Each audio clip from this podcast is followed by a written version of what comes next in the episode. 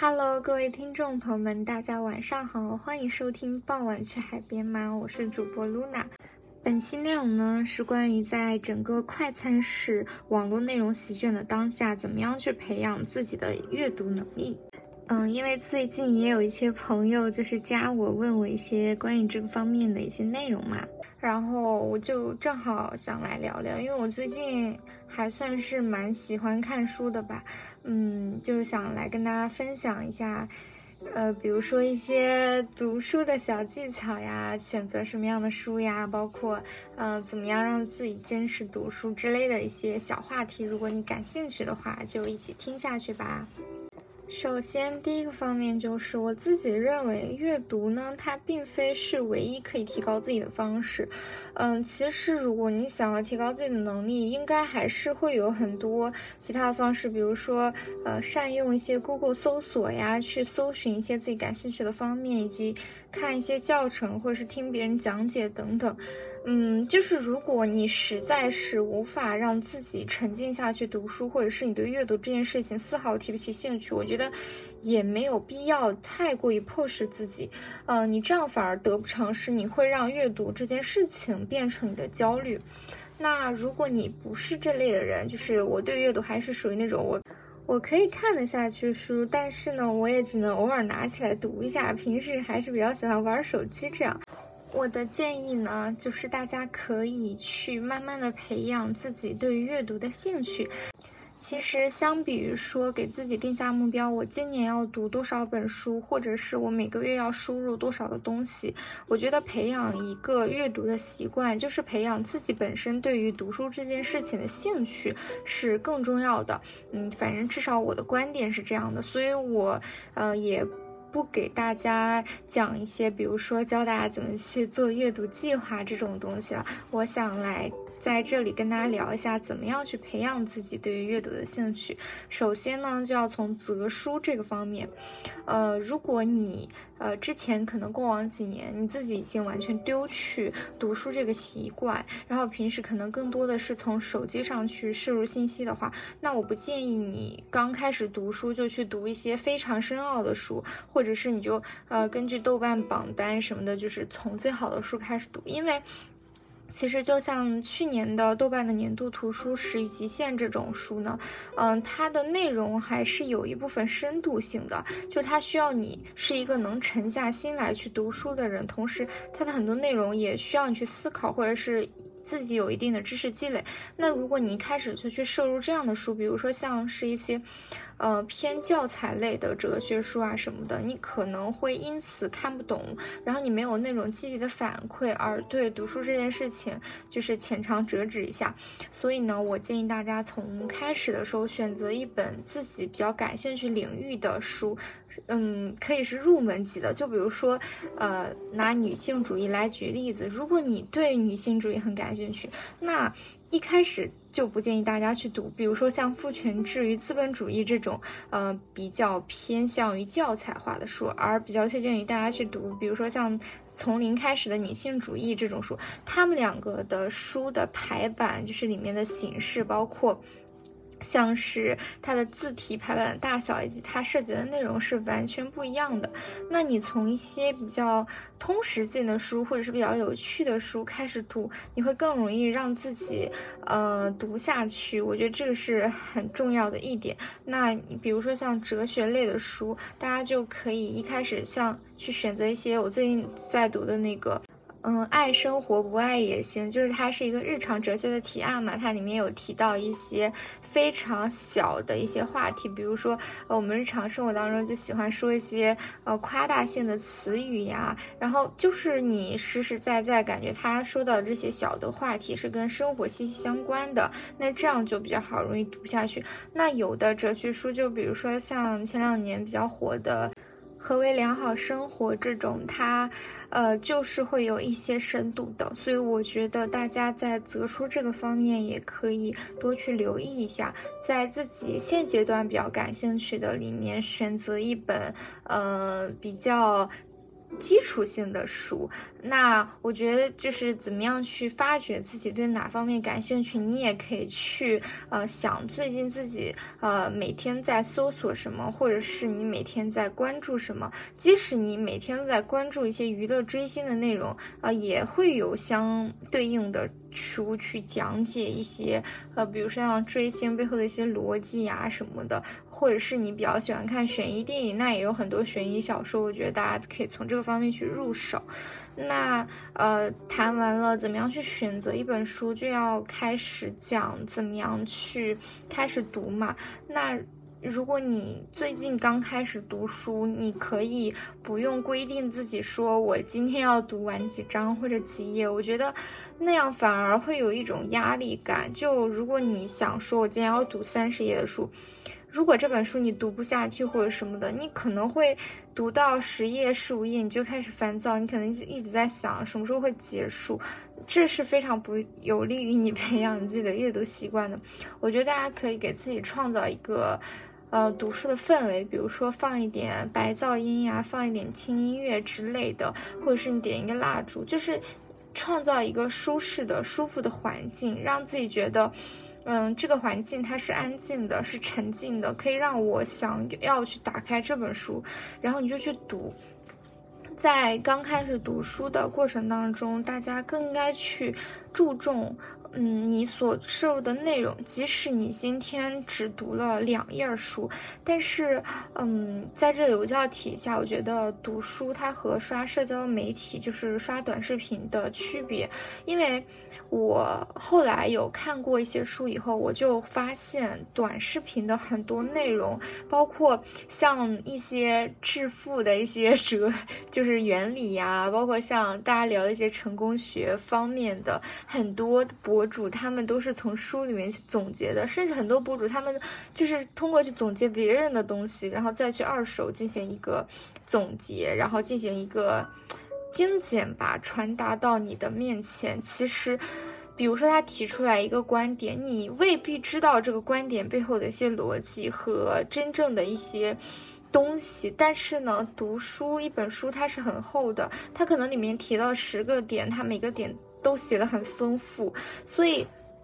我觉得你去看书的过程，针对于同一个内容，你去刷社交媒体和你看书是。能吸收的东西完全不一样的，那它对于每一个点可能都讲的比较细。即使你只读了两页，我觉得大家也可以去让自己去消化这些内容，因为你习惯了非常快节奏的一条一条的短视频的一些。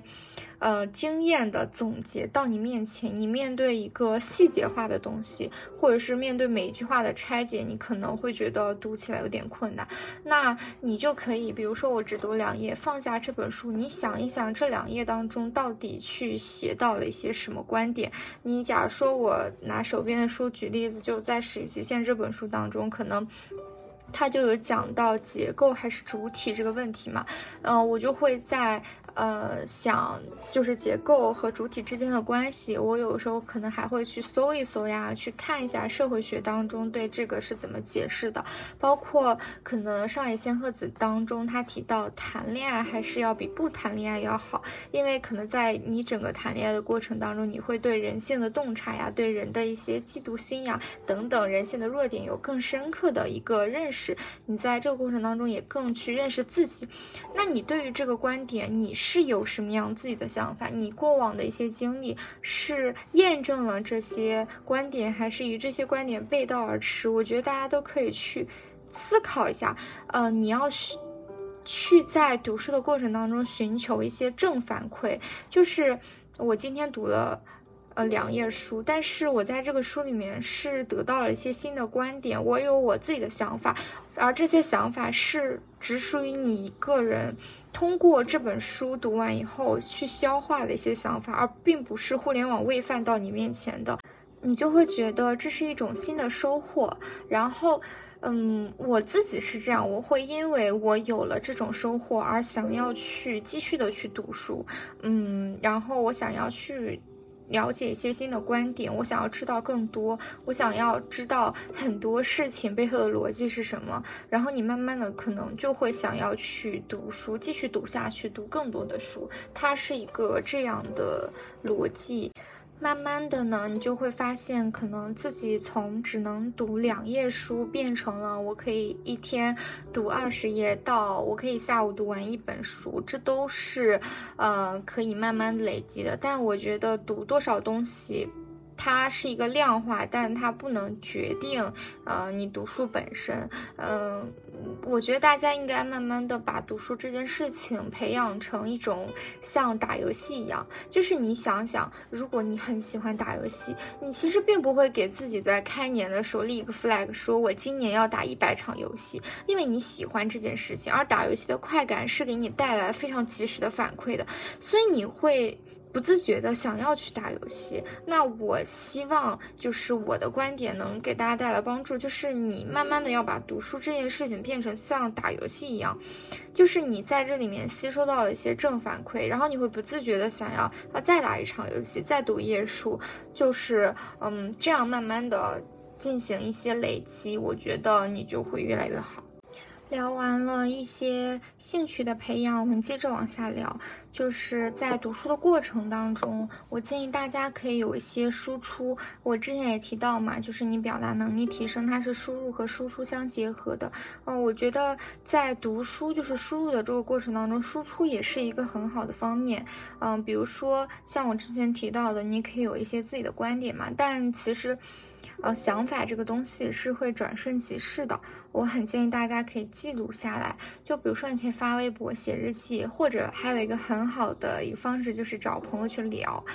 你在书里面得到了一个观点，有时候你会觉得它是对的、错的，或者是你觉得它是有争议的、不懂的。那这个时候你可以，嗯，就是吃饭的时候和你朋友去提一下这个观点，啊，你去问一下他是怎么想的，然后你可以跟他说说你是怎么想的，就是把阅读这件事情融入你的生活，就像很多人会在生活当中跟朋友交流王者战绩一样，嗯，慢慢的把它。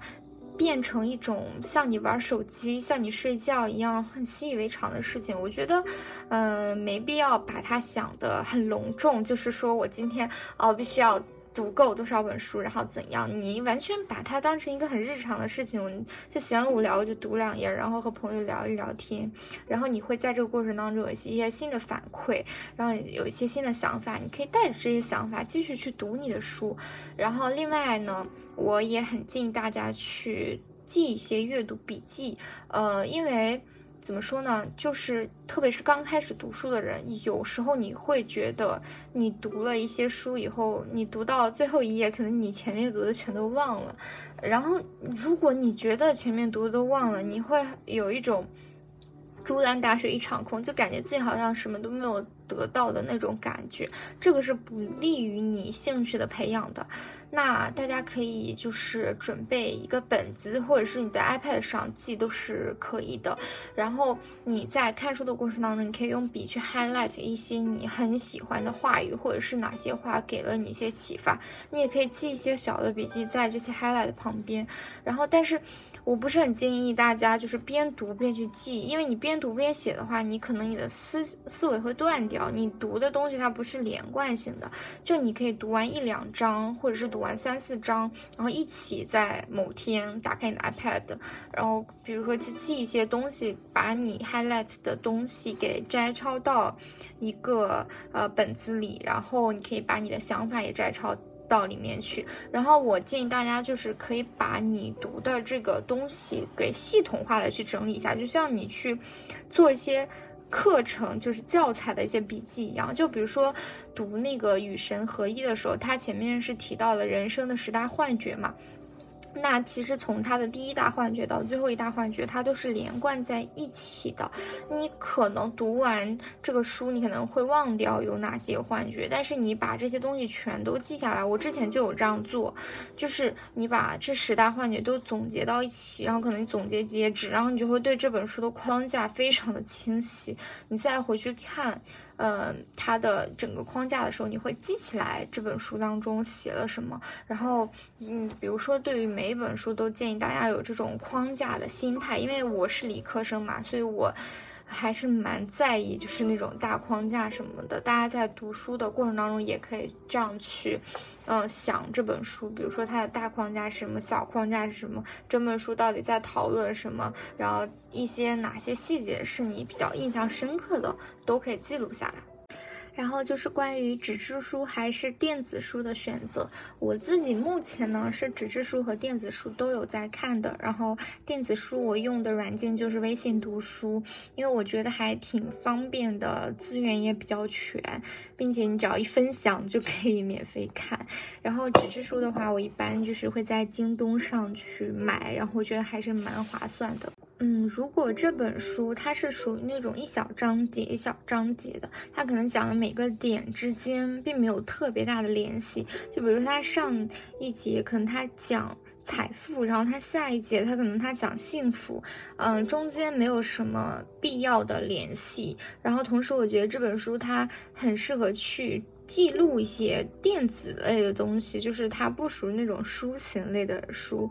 然后我就会去读电子书评。同时，我也觉得它就是整个 highlight 就很方便嘛，然后可以把所有你自己的 highlight 去导出出来。那如果说这本书它属于那种书信类的，或者是小说类的，然后或者是一些哲学类的，就是你会希望你看这本书的时候是沉浸的，而且它中间。就是你如果说断开的话，就不太好连接上去的这类书，我就会选择纸质书。嗯，大家就是根据自己的呃选择来嘛。如果有一些书，嗯，你是觉得电子的资源比较好找到，你也可以随手就去读电子书。有时候可能我突然想看一本书，那我又。不能说立马买了就到我手里，我这个时候就会去看电子书。那我觉得还不错，也会买纸质书，就是这个就随意啦。我觉得一切都可以根据你自己的兴趣来，就是你读什么样的书，你自己更能读下去。嗯，我觉得这是最重要的，因为内容才是王道。最后呢，就来跟大家聊一聊我自己平时是怎么选择书的吧。嗯，就是因为我自己是一个已经把自己兴趣培养起来的人了啊，所以我选择书就可能不会像是刚开始一样。呃，我算是比较随意的，就是我去年有很多看的书，就是我会看一些我喜欢的博主，他们可能随手就分享了一本书在微博上面，或者是他们分享了自己的爱用物呀，里面会有书籍之类的，我感兴趣，我就会搜索。会先在豆瓣上去搜索一下它的评分和它大概的简介，然后豆瓣上也有章节嘛，我可以大致看一下这本书整体是讲什么的。然后如果我很感兴趣的话，这个时候我可能会打开微信读书去看一下，就是可能看一章，看自己能不能读下去。然后如果可以的话，我就会去买纸质书呀。平时我会逛图书馆，因为图书馆它的书种类比较齐全，然后你也可以翻到纸质的书，那就是你逛下来就。真的是随意逛，就是可能逛到某本书的名字比较吸引我，就可能会打开站在那里看一下这本书的内容。我也会很注重它的排版，就是有些书它就是里面装真的很漂亮，你就是特别想要读下去那种欲望，然后我可能就会把这本书去借回家，然后去看。然后平时我也会看一些榜单，比如说像豆瓣，它有一些年度榜单，我觉得它每年推的这些年度榜单的书还是非常值得一读的。如果大家就是。是有阅读基础的人，我觉得你光年度榜单上的书都够你去读一年了。然后，呃，平时也会去刷一刷社交媒体什么的。我觉得大家可以随意，就像你玩游戏一样，或者是你买彩妆品一样，你不就是刷到什么了，然后你感兴趣，然后你就买嘛。所以我。建议大家要以这种心态去看待阅读这件事情。嗯，这个观点呢，也是我本期播客的一整个核心，就希望大家能够参透和领悟。就是如果你平时很喜欢运动，或者是很喜欢彩妆，然后你看你自己是怎么去培养自己对彩妆兴趣的，然后你平时怎么样对待这件事情，呃，我觉得大家都可以用同样的逻辑去对待读书这件事情。好啦，就是以上就是本期播客的全部内容。其实这件事情也是一个很简单的事情，因为大家从小到大也在上学嘛，也有都在读书。大家如果有其他的一些问题，可以在评论区跟我留言，我看到了都会回答的。然后，拜拜，我们下期节目再见，感谢你的收听，拜拜。欢迎给我点赞、留言、转发、收藏，真的非常感谢大家。